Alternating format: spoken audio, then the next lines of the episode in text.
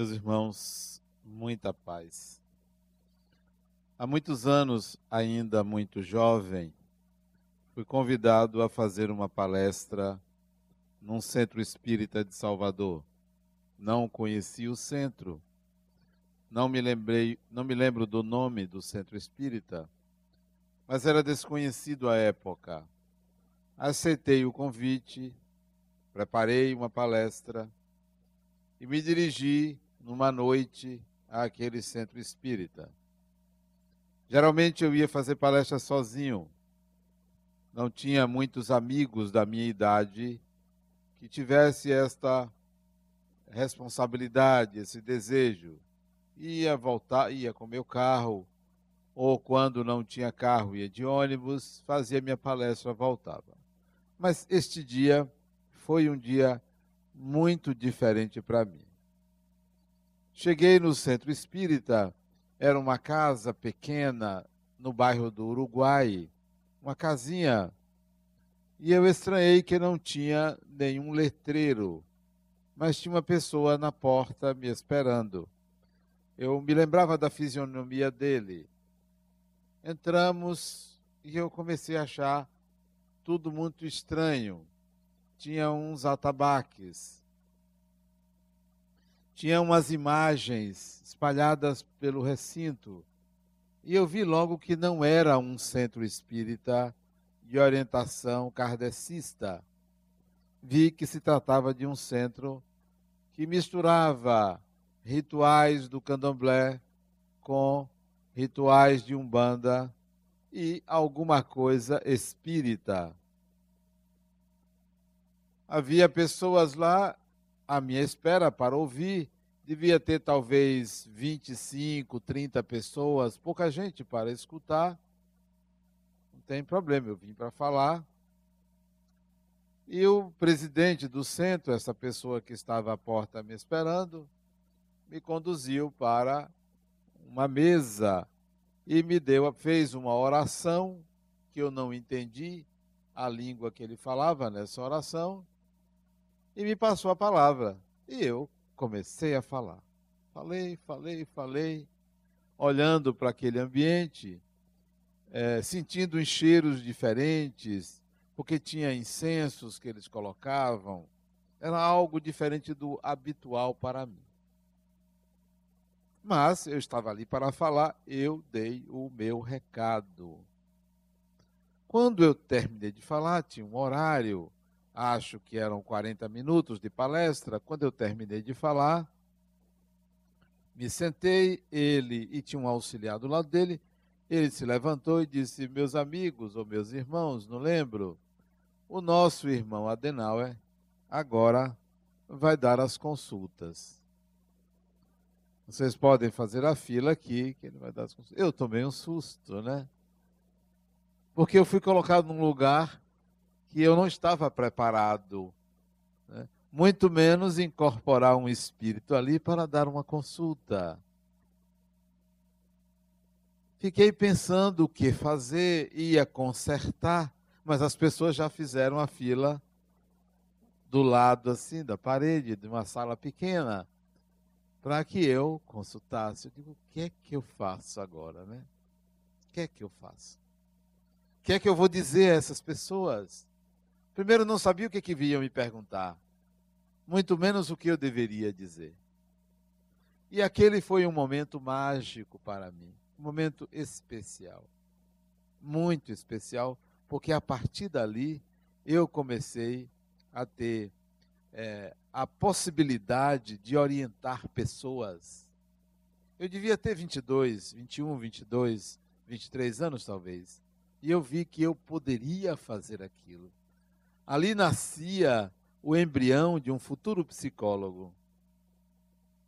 Mas me coloquei à disposição dos espíritos para orientar aquelas pessoas. Aquelas pessoas. E fiz.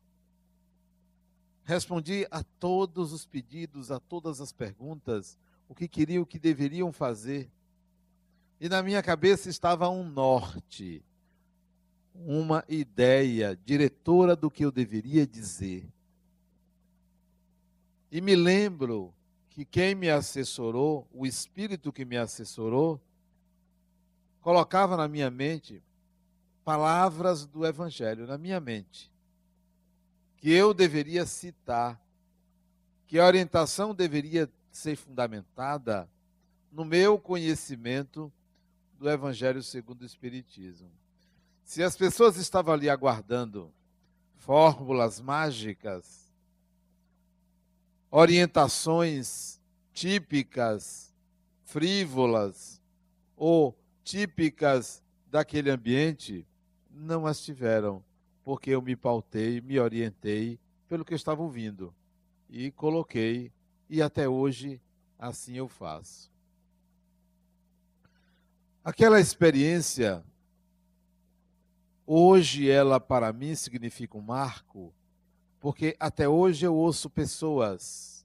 Estava dizendo a Ana Carmen aqui que a minha caixa de e-mails é cheia de solicitações, de mensagens, de orações, de problemas. Meu pai está internado não sei aonde, faço uma oração por ele meu problema com meu marido é esse, o que é que você me aconselha a fazer? Minha filha, meu sogro, meu amigo. Minha caixa de mensagens, de e-mail é cheia disso. À medida que eu tenho tempo, eu vou respondendo. Então, isso virou um hábito. Que eu sei que não sou eu que oriento, me coloco sempre como um canal. Qual é a ideia diretora? Qual é a matriz disso? Vocês imaginam uma pessoa que me manda um e-mail, como me mandou há alguns meses atrás, me relatando um problema psicológico e simultaneamente mediúnico. Ela não consegue fixar o raciocínio porque está na aula, ouve uma voz que diz a ela o que fazer, o que dizer está em casa, sente o desejo de fazer uma coisa que ela sabe que não é ela. Vai se deitar, quando olha para a cabeceira, tem um homem ao lado da cama dela, que de repente desaparece e reaparece. E manda um e-mail me perguntando: o que, que eu faço? Imagine o que seria dessas pessoas se de um lado a medicina dissesse que ela é uma psicótica, que isto é imaginação, que isto é delírio. Para onde iria essa pessoa?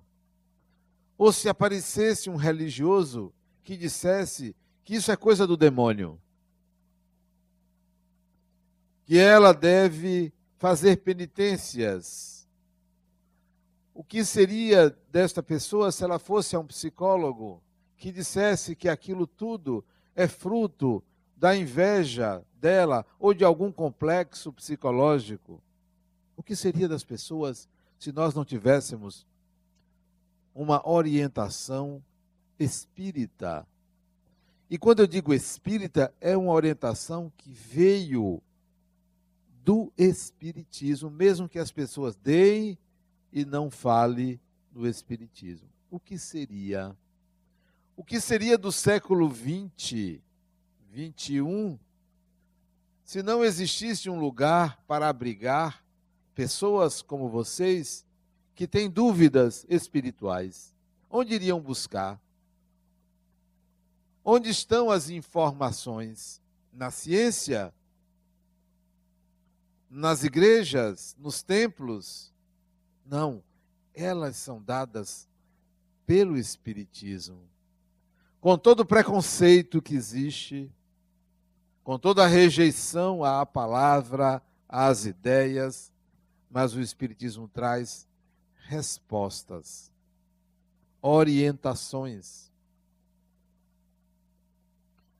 Se nós voltássemos 150 anos, 157 anos, a idade do livro dos Espíritos, e escolhêssemos um tema, política, será que o Espiritismo, há 157 anos, falava disto? Mas dentro do tema política, Vamos nos lembrar que aquela época mulher não votava. Para alguns, sequer tinha alma. Sequer tinha alma. Homem era diferente de mulher. Era diferente. Mulher era diferente de homem. Homem é homem, mulher é mulher.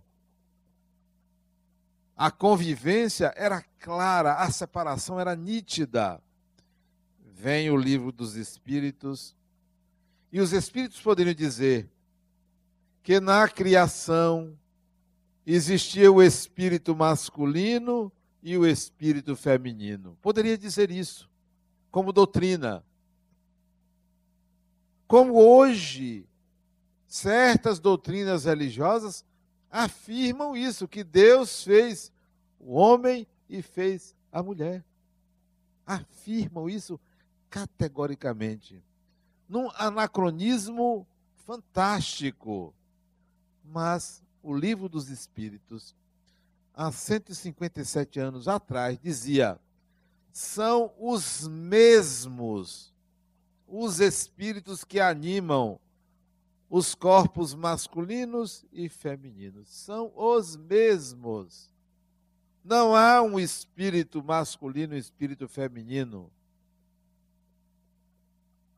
É um só. A questão do gênero é orgânica e cultural, mas não é espiritual. E hoje nós assistimos à igualdade total em todos os aspectos. Mais do que isso, um espectro muito grande de manifestações do espírito em relação ao corpo. Eu estava lendo recentemente uma notícia de um transgênero. Ele, um fisiculturista famosíssimo, que aos 42 anos diz: Eu sou ela. Eu não sou ele. Eu sou ela. Sempre tive esta condição, sempre fui assim. E vivi como homem. Mas eu sou uma mulher. Minha alma é feminina.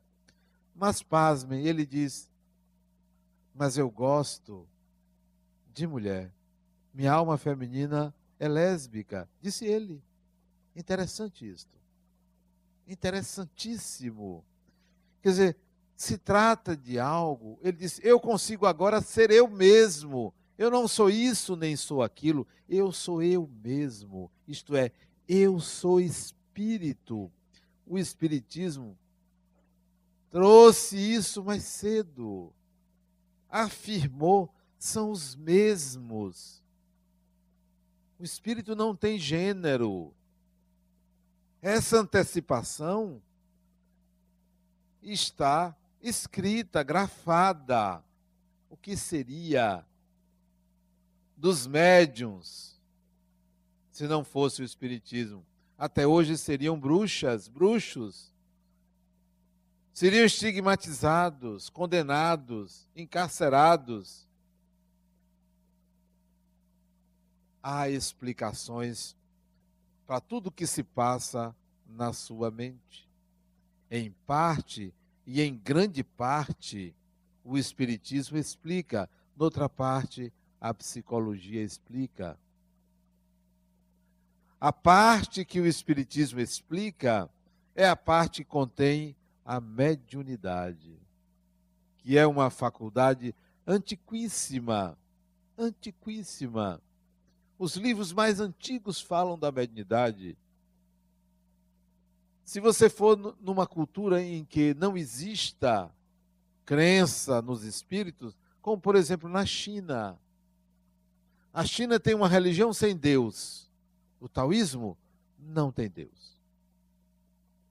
O budismo chinês não tem Deus. Não existem espíritos. Então, o que, que acontece quando uma pessoa tem uma manifestação mediúnica na China? Um chinês. Como é tratado isso? A cultura vai camuflar e denominar de outra forma, mas não deixa de ser uma manifestação mediúnica. Os espíritos chineses não desaparecem porque são chineses. Influenciam tanto quanto os espíritos brasileiros, americanos, alemães. O mundo espiritual não é só de crentes, não. O mundo espiritual tem até ateus, tem muitos ateus no mundo espiritual. Pessoas que não acreditam em Deus, desencarnam, sabem que a vida continua, mas não acreditam em Deus. Também tem espíritos desencarnados, pessoas que desencarnam e não acreditam na reencarnação. Não acreditam. Acha que desencarnou e vai continuar esperando o juízo final, que não vai voltar. Então, tem de todo tipo. Porque são personalidades diferentes. O Espiritismo compreende essas situações. O que seria da própria ciência se não fosse a mediunidade? Não pensem que as descobertas científicas elas são tão precisas. O pesquisador às vezes atira no que vê e acerta no que não vê. E esse acertar no que não vê, muitas vezes, é uma inspiração espiritual que vem através de sonhos, que vem através de vozes Lembro-me das pesquisas de Constantin Haldiv. Alguém sabe quem é esse pesquisador? De que área? Não conhece, tá vendo? Constantin Haldiv. Era um sueco. Década de 50 do século passado. Sabe o que é que Constantin Haldiv pesquisava? pássaros. Pássaros. Ele pegava um gravador enorme. Aquela época, nós não tínhamos um gravador desse tamanho. Eram de, eram de rolo de fitas. Um gravador enorme. Vai para um campo para gravar o canto dos pássaros. E fica lá gravando. Ele, sozinho, com o seu gravador lá, com uma bateria enorme para gravar o canto dos pássaros. Grava, leva para casa. E Constantino Hadi vai ouvir a fita. E de repente ouve uma voz da filha de um pesquisador amigo dele já desencarnado. E conta como está o pai, que manda um recado para ele. Ele atirou no que viu e acertou no que não viu. E o trabalho de Constantin Haldiv, imenso, enorme, que a ciência tem restrições. Será que ele não forjou? Será que ele não falseou? Como sempre, a desconfiança vem na frente. Mas é melhor rejeitar nove verdades do que aceitar uma mentira. Dizia Allan Kardec. Quando as pessoas me dizer, Adenauer, bateu a porta lá de casa, queimou a lâmpada, será um espírito? Tem nome isto, né? Chama-se Coelba, né? Nome do espírito tem nome, né? Uma oscilação. Um pico de luz queima uma lâmpada. As pessoas imaginam é melhor dizer que não, mesmo que possa ser um espírito, porque um espírito pode fazer isto.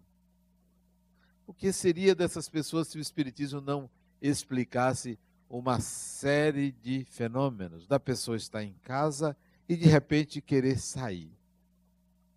Querer sair de qualquer forma, pegar a bolsa, pegar o carro e sair de casa. E no caminho ser assaltada. Uma amiga minha, aconteceu isto com ela.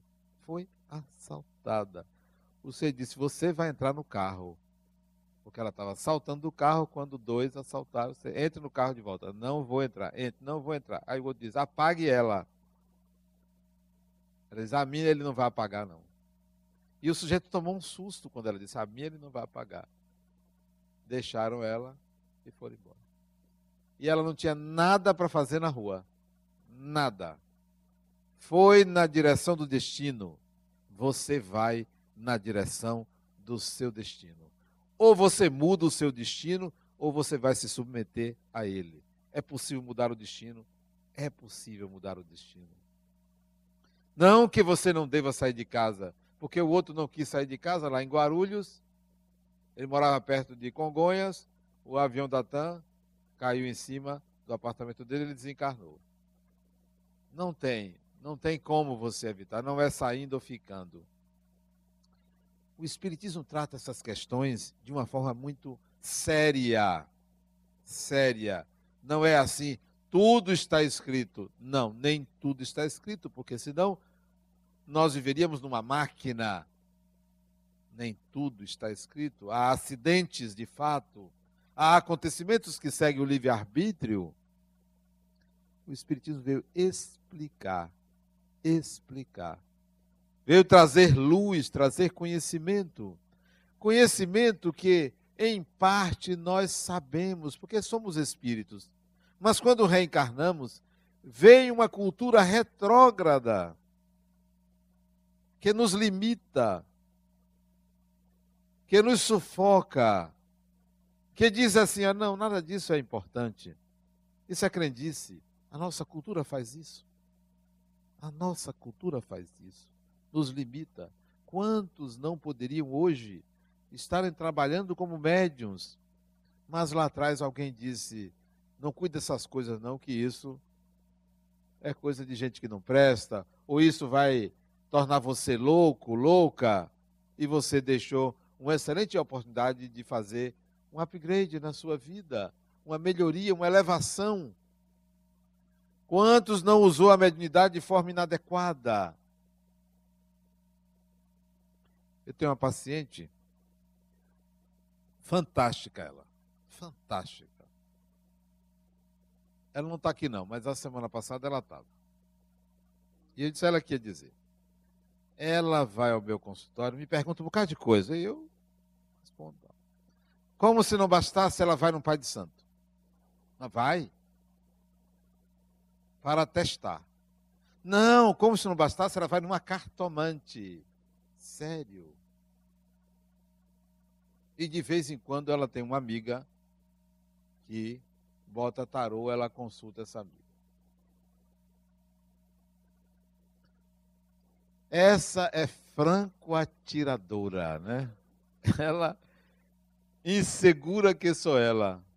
Mas veja, são opções que ela tem. Mas se ela buscasse o espiritismo, eu não ofereço, porque não me foi pedido, mas poderia oferecer. Se ela buscasse o Espiritismo, ela se libertaria desta insegurança dela. Porque a doutrina espírita lhe dá um futuro, mas dizendo que ele é de acordo com o seu presente. A doutrina que dizia que o seu presente e o seu futuro é de acordo com o passado, é meia-verdade. O seu presente é fruto das suas escolhas do presente. Parte do seu presente vem do seu passado, mas não a totalidade dele. E o seu futuro vem do seu presente. O Espiritismo traz a mediunidade como uma faculdade a mais como uma possibilidade de você crescer. Use a mediunidade. Use a mediunidade. Ontem eu estava aqui planejando um dos ciclos da ULI, o ciclo 9. O nono ciclo, são 10. Estava planejando nove com um grupo de pessoas. E eu fiz a seguinte proposta a eles: de uma atividade para os alunos. Que tal todos os alunos desse ciclo conversar com os espíritos? Mas como, Adenauer? Vamos ter que chamar 60 médios? Não, conversar diretamente. Como assim conversar diretamente? Deixa, conversar diretamente com o espírito. Mas isso é possível? Como não? Como não conversar diretamente com os espíritos? Então as pessoas se surpreendem com uma coisa tão óbvia. Você é médium. Você é médium. Eu não acredito, mas você é. Eu não sinto nada, mas você é. Eu não concordo, mas você é. Eu vou me embora daqui, mas você é, vai. Não tem jeito. Não tem saída, você é. Que tal você conversar com os espíritos? O espiritismo veio para esta atualização. Não veio para você ser uma pessoa educada, não, porque ser uma pessoa educada é obrigação. Não precisa de espiritismo para ser uma pessoa educada. Não veio para você perdoar, porque o cristianismo veio para isto. Já veio. É tarefa do cristianismo. O espiritismo veio para algo mais, algo além. O que é esse algo além? Senão o contato com o espiritual direto, real, face a face. Converse com os espíritos. Você não, você não vai encontrar ninguém aqui que não tem um parente que já faleceu. Todo mundo aqui tem um parente que já morreu. Ou o pai, ou a mãe, ou o irmão, o filho, filha, marido, mulher, mãe, avô, avó, bisavô, bisavó. E, vai, e por aí vai. Sempre tem alguém que já morreu, né? Que tal você conversar com a pessoa? Que tal você convidar para sua casa? Não é parente? Não é parente?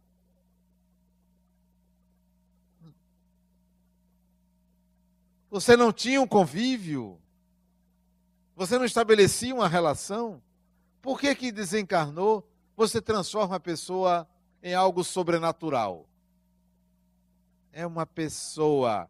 Espírito é pessoa. O Espiritismo veio para atualizar suas competências, habilidades e faculdades. Converse. Mas sabe que ao invés de conversar, o que você faz? Você transforma a pessoa num Deus ou semideus. Tipo assim, minha mãe, você que está aí, me ajude. Olha o que você está fazendo. Resolva tal problema. Você começa a transformar a pessoa num Deus ou semideus capaz de resolver o que lhe compete. Ou então você diz assim: por favor, não venha. Você afasta. Você não tem uma relação natural. O Espiritismo veio para naturalizar a relação entre o mundo espiritual e o mundo material. Naturalizar e não mitificar. Mitificar. Há toda uma mítica em torno desta relação. No Evangelho de João, no capítulo 14, tem um versículo que Jesus ao ser instado a continuar entre os seus discípulos, não queriam que ele fosse embora, porque ele disse que ele iria morrer. Os apóstolos não fique conosco, fique conosco. Ele disse: Não posso. Eu vou. Eu vou embora. Mas eu vou pedir a Deus que mande um consolador que vai restaurar toda a verdade. Será o Espírito de verdade. Eu vou pedir a Deus que mande isso. E vocês vão ver. Disse Jesus lá atrás. Esse consolador prometido veio nesse formato no formato de uma doutrina de um saber que se alastra pelo mundo inteiro, não por uma divulgação pessoal ou de um ou outro, mas isso é uma espécie de onda que se alastra, que se multiplica, independentemente da cultura. Na cultura brasileira, a mediunidade é tão aceita quanto na cultura africana. Mas quando chega na cultura europeia, nórdica, asiática, a mediunidade ainda não chegou com este nome e com esta força. Mas isso é questão de tempo de amadurecimento. O fato é que a consciência de que somos todos espíritos está se alastrando no mundo. Veja a grande produção de filmes que tratam de espíritos em Hollywood. Ghost, Sexto Sentido, os outros e outros filmes, para não falar da produção brasileira, que dissemina uma ideia coletiva, que não é em nome do Espiritismo, mas apresenta a proposta espírita de forma clara. Então, nós estamos assistindo à implantação dessa percepção de que há uma vida espiritual, não como salvação da humanidade, mas como continuação do ser humano. Nós estamos assistindo isso. É uma espécie de invasão organizada. Os espíritos invadiram a terra e estão disseminando a ideia do espiritual. Esse é o consolador prometido. E você vai fazer o que com isto? Vai continuar fugindo do que é você? Imagine se nós não usássemos os aviões. Alguém inventou o avião? Não, prefiro andar de carro. Todo mundo anda de carro. Claro que alguém deveria querer andar de avião, porque é mais moderno, mais seguro, mais rápido, atende a muito mais pessoas. Então, é um meio de transporte fantástico. Então, nós deveríamos abandonar o avião porque caiu, porque explodiu um, porque desapareceu outro? Porque foi o americano que inventou? Não. Vamos aderir porque é algo melhor. Assim é a mediunidade. Não. Não vou querer esse negócio de me comunicar com os espíritos, não. Eu vou ficar me comunicando pela palavra, pela voz. Se não fala comigo diretamente, eu não me comunico. Então você abandona um instrumento de comunicação que você não paga mensalidade? Que tal? Você não paga mensalidade para se comunicar? Não tem uma conta, porque é pré-pago. É, é, é um sistema pré-pago a mediunidade, já foi pago lá atrás. É dado por Deus nos primórdios da evolução, na passagem do animal para o humano. Ali a mediunidade se instalou, graças a uma glândula no organismo humano que faculta a comunicação espiritual, que é a pineal. Então nós vamos largar de mão? Você vai largar de mão? Não. Por preconceito? Por ignorância? Não faça isso com você. Aproprie-se. Eu me lembro que eu fui fazer um concurso. Fazer um concurso, eu sempre conto isso. Eu era escriturário na Caixa Econômica e fui fazer concurso para ser engenheiro. E estudei. E estudei. Morava ali na Maralina, o concurso foi na Pituba. E eram três provas. Duas no sábado, uma no domingo. A do domingo podia ter consulta. Eu levei dois carrinhos de supermercado de livros. Eu empurrando um e Rosângela empurrando o outro. Ela empurrando o menor eu empurrando o carrinho maior, cheio de livros. Quando eu cheguei na prova, meus concorrentes ficaram horrorizados, porque levaram dois, três, quatro livros. Eu levei dois carrinhos. Quer dizer, psicologicamente eu matei todo mundo, né? Se sentiram diminuídos, né? Pensaram assim, já perdemos para esse sujeito. Ele deve saber tudo, pois eu fui. Minha mesa, inclusive, que tinha as mesas eram separadas, padronizadas, a minha mesa teve que ser encostada para caber os dois carrinhos do lado. Foi todo especial. E todo mundo olhando para mim, eu na maior seriedade. Recebi a prova. Eram seis questões. Seis questões a prova. Prova discursiva de engenharia. Os mais diversos assuntos da engenharia. O programa era não sei quantas páginas e eu estudei tudo. Fui para a prova. Quando olhei as seis questões, eu sabia meia questão. Meia questão eu sabia. Metade de uma questão eu sabia. As outras eu não sabia nem onde procurar. Não sabia. Eu me lembro que eu cometi uma transgressão na época. Tinha um livro que eu não tinha, que estava no programa. Fui na biblioteca da Escola Politécnica e estava fechada. Não contei conversa. Esperei da noite, fui lá, pulei uma janela, peguei o livro e levei o livro. Depois devolvi. Sabia meia questão, eu disse: não é possível, eu estudei tanto, estudei todo o programa. Aí eu digo: peraí, vocês espíritos têm que me ajudar. Agora é a vez de vocês. Eu faço palestra, faço caridade, oriento pessoas, relacionei tudo que eu fazia, isso era 1983. 1983. Não, janeiro de 1984. Início de 1984. Pode? Janeiro, fevereiro. Não pode. Me ajudem. Me inspirem. Está aí os livros, veja que livro eu devo pegar. Né? Oriente a mão. Foi assim. Apareceram três espíritos. Três. Três espíritos. E me orientaram. E eu fiz.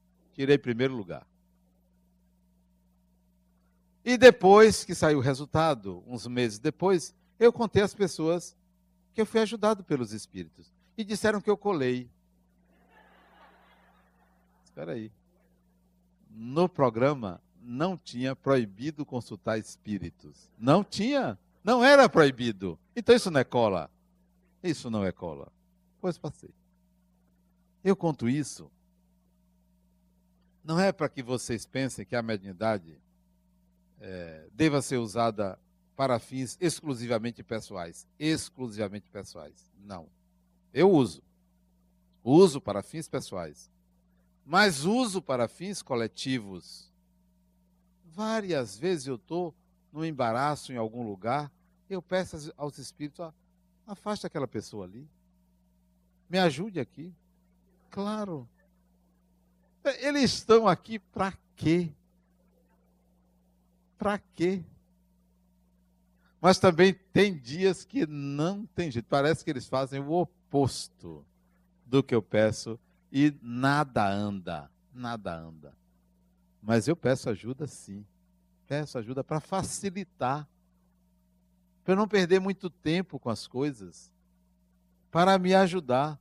Às vezes até com meus pacientes. Peço muito por eles.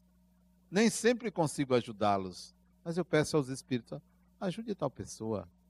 Veja aí aquele problema que me relatou. Vá lá, dê uma mãozinha, dê uma força. Claro, porque para mim, a sociedade em que vivo é uma sociedade espiritual, não é só uma sociedade material. Então, eu conto com os espíritos. Me lembro que uma paciente me disse assim para mim, Adena, uma mocinha, 15, 16 anos, à época, isso tem muitos anos, muitos anos mesmo. Ela disse assim para mim, Adriana, tem, um, tem uma pessoa aqui, tem uma pessoa aqui fazendo anotações do que você está falando e do que eu estou falando. Aí eu disse, está onde? Ele está sentado ali, numa poltrona que tinha na minha sala. Está sentado ali. E se ele está calado, ele está calado. Ele só está anotando. Disse, Deixa ele anotar. Deve ser alguém que faz anotações para lhe ajudar. Assim mesmo. Porque o fenômeno mediúnico não deve ser mitificado e transformado numa coisa fantasmagórica, numa panaceia. É um fato natural. Não está aí? Deixa ele aí. Eu só espero que não me perturbe. Se está aí.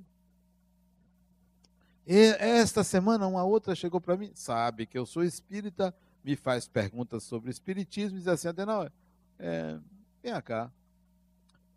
Tem uma pessoa, ela foi minha amiga, e ela está se aproximando de mim, de novo. Mas ela tem uma energia ruim. Eu acho que tem espíritos perturbados junto dela. Ela quer marcar comigo para ir lá em casa. Você acha que eu devo levá-la na minha casa com esses espíritos perturbados? Essa criatura, sabe como é o nome disso? Projeção. Você projeta nela o seu mal. Eu?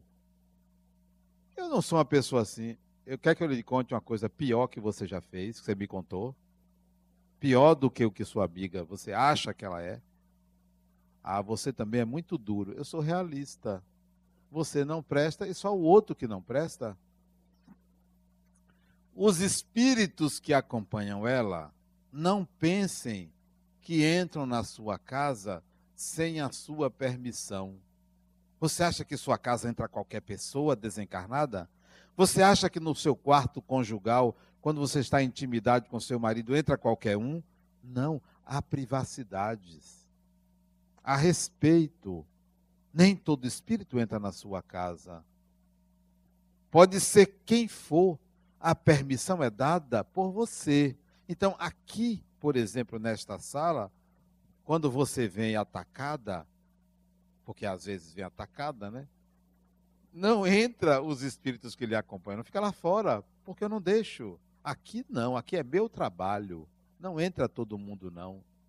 Primeiro que eu não mereço o mal dos outros. Não mereço. Só entra o mal que eu faço aos outros, entra na minha casa. O mal. E se minha esposa não merecer, não entra. Porque há o respeito pelo outro. Ainda disse ela, aqui nesse meu consultório é um espaço sagrado tenho o meu psiquismo. E se eu só quero o bem das pessoas, quem não quer o bem das pessoas não se sente bem aqui dentro. Até por isso não entra aqui. Então, o que é que você faz com a sua mediunidade? O Espiritismo é o consolador prometido, mas não para você ficar se consolando daquilo que não tem mais sentido, que não tem valor. A outra, o passarinho dela morreu. Ela entrou em depressão, porque o passarinho morreu. Foi mesmo, ela entrou em depressão. O passarinho dela morreu. Era uma cacatua, um negócio desse. Morreu. Mas a dela é um passarinho de não sei quantos anos, morreu. Ela entrou em depressão. Depois o cachorro dela morreu, um dos três. Ela entrou em outra depressão. A mãe dela morreu, ela não entrou em depressão. Quer dizer, você se ocupa de coisas tão menores, tão pequenas, você se reduz a algo tão insignificante quanto você, quando você tem a possibilidade de acessar o conhecimento universal, espiritual, transcendente, você fica ali perseguindo um, perseguindo o outro, prejudicando um, prejudicando, ou perdendo tempo. Use sua mediunidade Aprenda sobre mediunidade. Pegue o maior tratado de mediunidade que existe, que se chama o Livro dos Médiuns. E vá ler para você se enxergar ali, para você se ver. E ver o que você pode fazer com a sua mediunidade. Para conversar com os espíritos face a face, pessoa a pessoa, e não mitificar, e não ficar com medo. O outro disse, Adenal, eu sinto que. Isso tem muito tempo. Ele até veio aqui, há muito tempo atrás, disse, eu sei que é Bezerra de Menezes que se aproxima de mim, que eu sinto uma pontada no braço. Digo, esse espírito deve ter uma espora, né? Ele sabe que é Bezerra de Menezes porque sente uma pontada no braço. Não está vendo que isso é mistificação? Eu, é mesmo, rapaz, é uma pontada no braço. Não pode ser.